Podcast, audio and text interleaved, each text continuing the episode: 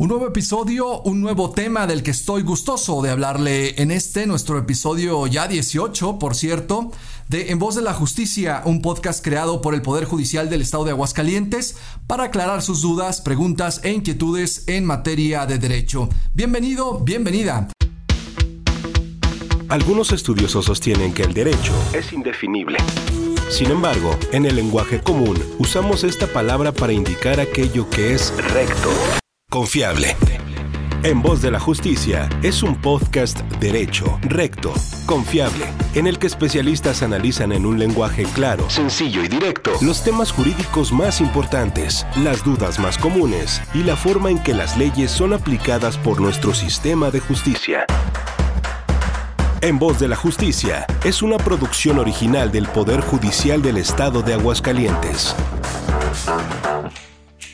Mi nombre es Jacobo Orenday. Estaremos juntos los próximos minutos para hablar de un tema muy interesante, ya verá, y además muy adecuado a estas fechas. Le invito antes a que participe con nosotros. Siempre estamos abiertos a escucharle, a recibir sus preguntas o sugerencias de temas y ya sabe que lo puede hacer a través de nuestras redes sociales. En Facebook nos encuentra como Poder Judicial Aguascalientes, en Instagram nos encuentra como Poder Judicial AGS y en Twitter arroba pjudicial AGS. Déjenos sus opiniones en la caja de comentarios de las publicaciones de este podcast.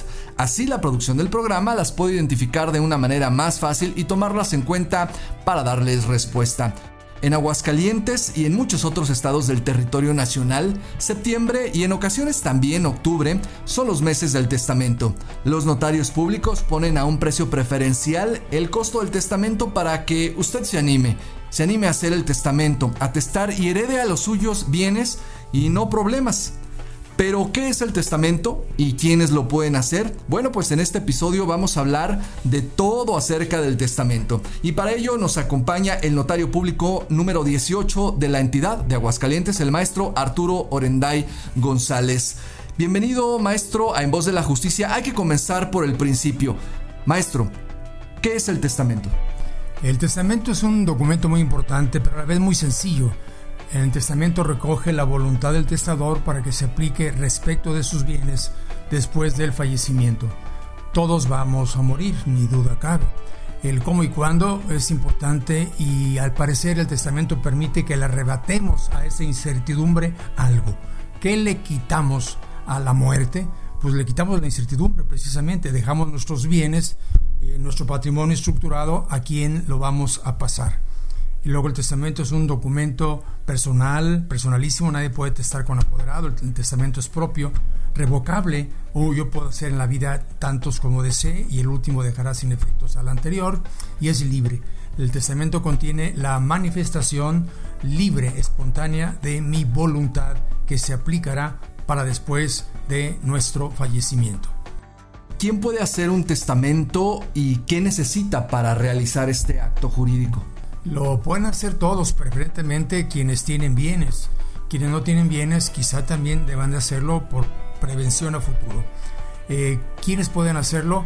Toda persona viva que tenga capacidad legal, la posibilidad de expresarse, lo puede hacer.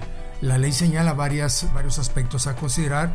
También un sordomudo, un ciego que tiene esas limitaciones también puede hacer testamento con las variantes o especialidades que el Código Civil contempla.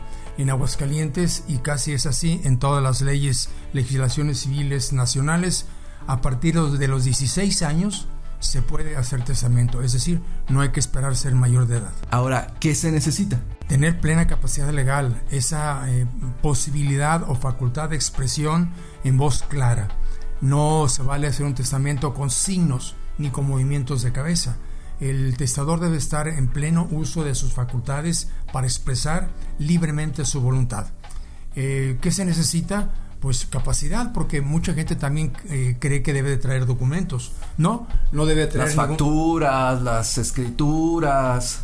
No es necesario. Si el testador quiere traer esos documentos para precisión, los puede traer pero el, testamento es una expresión casi de memoria de cómo repartir los bienes. Significa que un día antes, dos días antes, el testador ha repasado sus propiedades y quizá trae una pequeña nota para guiarse en la expresión de lo de la manera en que va a repartir sus bienes. Pero no es requisito traer escrituras. Basta con que exprese el bien a heredar o los bienes a transmitir en legados para que no se confunda con otros y pueda el testamento quedar con plena precisión o claridad. Antes de entrar al aire tocaba un punto importante, me hablaba de que por lo menos aquí en Aguascalientes también es necesario traer dos testigos. Ah, sí, resulta que tradicionalmente las legislaciones civiles contemplan la expresión de voluntad ante testigos. Antes se requerían tres testigos. Se modificó la ley en Aguascalientes, el testamento se otorga ante dos testigos, mayores de edad, no familiares. Hay otras limitaciones para los testigos, pero en general son esas.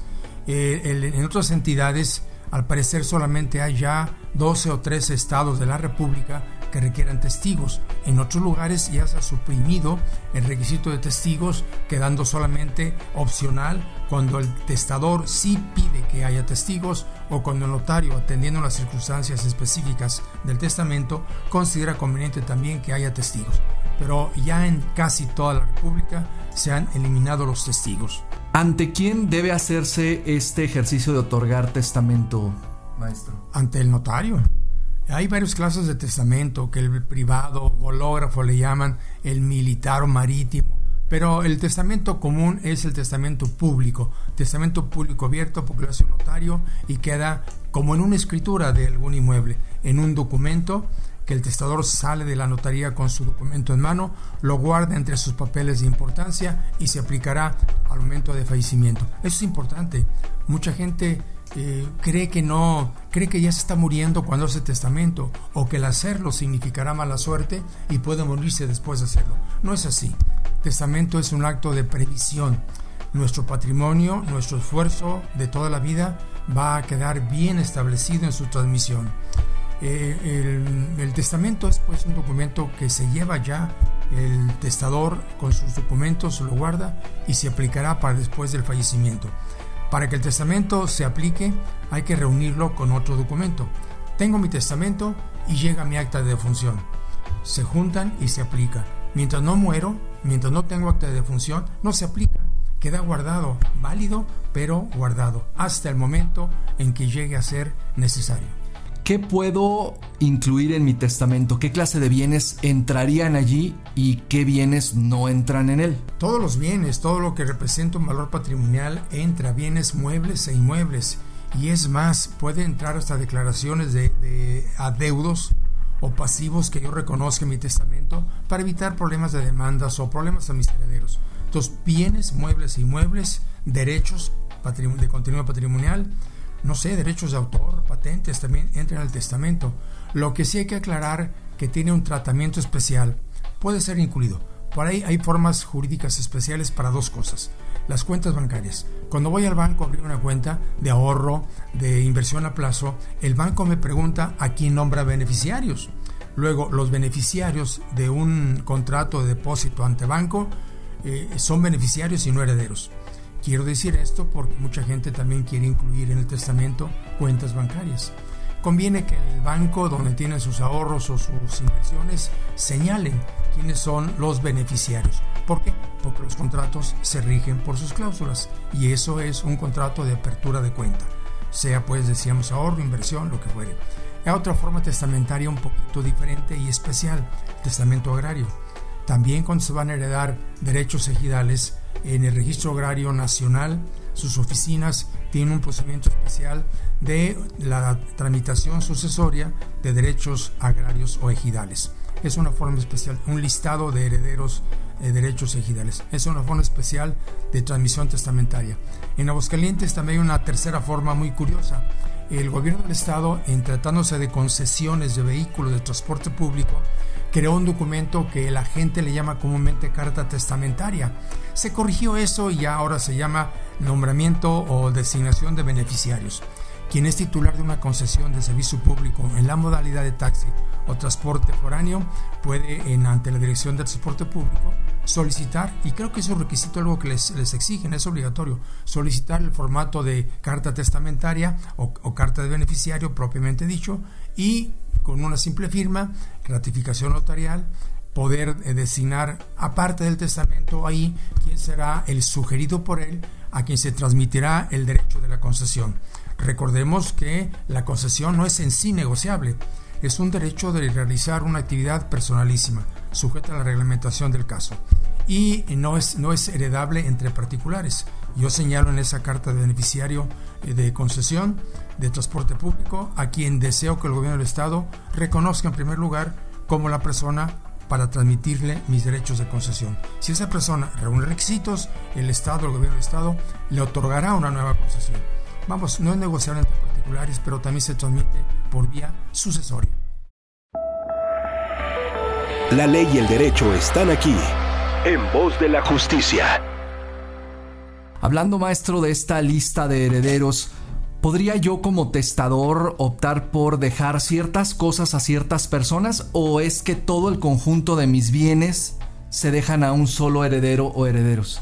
No, se puede dejar varias cosas a quien se quiera. Esto es, hay, hay algunas restricciones, vamos a hablar de eso después, pero sí hay libertad testamentaria. Puedo dejar mis bienes, mi herencia, a mis familiares o a quien yo quiera. Y mi herencia puede ser repartida en legados específicos, bien específico a persona determinada, o bien una herencia general y universal. Todo lo que tengo, mi patrimonio, mis tres hijos a partes iguales, sin nombrar bienes, es una fórmula, fórmula válida. O bien eh, mi casa en la calle Z a mi hijo A mi casa en la calle Y a mi hijo, a mi hija B. Y así repartir por la libertad testamentaria. Solamente que hay ciertas restricciones. El Código Civil dice tienes que pensar cuando te estás en tu esposa, si es dependiente económico, eh, en tus hijos menores de edad. Eh, la obligación alimentaria, alimentaria recae también sobre el testador.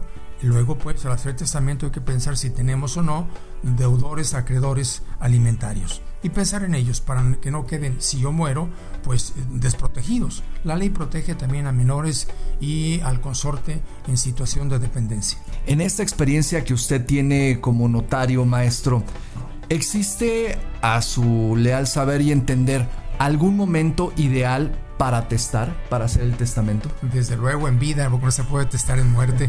Esto le preguntaron al maestro Liceo Villalobos en una conferencia. Licenciado, ¿se puede? ¿Hay algún momento para testar? ¿Debo de testar en vida? Dice, pues sí, ya muerto no podrás hacer testamento. Pero ya aterrizando esto, creo que debe testarse cuando se estén plenas capacidades. Cuando ya estamos en el hospital con el suero y el sacerdote dándonos los santos óleos, pues ya no es fácil testar. Es más, se han tenido dificultades en estos tiempos para ingresar a hospitales y hacer testamento el notario a quien, le, a quien pide el testamento, a quien le solicita los servicios. Los, eh, los, hospitales eh, con la pandemia están restringidos en movimientos. Luego hay que hacerlo cuando está uno en plena capacidad de expresión, consciente, no improvisado, ya voy ahorita a hacerlo, no, hay que pensarlo bien, pero no pensarlo tres meses, pensarlo dos, tres días y acudir con el notario de su preferencia, todos los notarios podemos hacerlo. ¿Cuántos notarias hay en Aguascalientes? 60 y, ¿qué? 64 creo, 65 en ejercicio 64-65 en ejercicio, que son todos los notarios y con gusto pueden atenderlos. Si hubiera dudas de quién, qué horario, o bueno, el Colegio de Notarios también tiene oficinas abiertas en la calle Alegría. Este, Alfonso Ramírez se llama el nombre técnico, Barrio Lencino. También les atenderemos ahí con todo gusto o les orientarán para hacer su testamento. Es muy fácil, es muy interesante. Fíjense que en épocas antiguas, allá en los romanos, el hacer testamento era tan importante que no solamente se incluían bienes, sino también la custodia de los dioses. Y cuando no había testamento, los dioses quedaban desprotegidos y todos los males caían sobre la familia. El de ya eso no es así. Ahora el testamento comprende bienes materiales, pero mi patrimonio en juicios sucesorios e intestamentarios siempre son causa de problemas desde que el mundo es mundo y de división de familias. Creo que el testamento como documento orientador ayuda también a una correcta integración, integración familiar, no solamente a un reparto patrimonial. No tocamos el costo, maestro. En este mes de septiembre y seguramente en el mes de octubre, el costo en Aguascalientes es de 1.900 pesos, todo incluido, gastos e impuestos. Luego es un documento económico. En otros estados entiendo yo que el costo ha, ascendido a 2.400 en zonas eh, como Cancún creo que 2.500 o 600. De manera regular aquí en Aguascalientes, ¿cuál es el, costo? son 3.450 de manera regular en otros meses del año. En este mes, repetimos, 1.900. Ahora, ¿hay alguna vigencia del testamento o qué sucede, por ejemplo, si yo ya testé, si yo ya tengo un testamento, pero quiero cambiarlo, ¿se puede? Se puede, y decíamos al inicio de esta agradable plática que el testamento, por definición del Código Civil, es un acto personalísimo revocable y libre. La revocabilidad como característica de un testamento implica que yo puedo hacer hoy uno, otro mañana, otro dentro de un mes, dentro de 10 años que Dios me preste vida y el último es el que se aplica, porque es disposición de última voluntad. Esto es interesante porque la situación patrimonial, la situación familiar, la situación personal cambia a lo largo de la vida. Claro. Luego conviene actualizarlo, diríamos así. Hacerlo cuando las cosas cambien o mi voluntad cambie. Luego el testamento eh, sí es un acto revocable. El último es el que deja sin efecto los anteriores y todos tienen que hacerse con la misma formalidad. ¿El testamento engloba bienes presentes y futuros o solo los bienes que se tienen al momento en que se testa? Interesante pregunta. Sí engloba a los futuros. Yo puedo poner los bienes que tengo ahora repartidos en legado o en herencia y decir, y además nombro herederos universales a mis dos hijos de todo cuanto tenga y pueda corresponderme al día, a la fecha de mi fallecimiento. Correcto. Finalmente, ya para cerrar, señor notario, ¿algún consejo práctico con el que podamos despedir a nuestra audiencia? Eh, pues sí, quien hace un testamento sale de su notaría con el documento en la mano y con el espíritu tranquilo. Bien, pues ahí lo tiene la importancia de contar con un testamento y dejar clara la voluntad de usted, la que se va a seguir, por supuesto, cuando ya no estemos aquí. Hay que recordar que es mejor heredar bienes y tranquilidad a los nuestros y no después problemas. Agradecemos al maestro Arturo Orenday González, notario público número 18 de Aguascalientes, por esta agradable entrevista. Gracias a ustedes y que tengan éxito en toda la actividad que emprenden.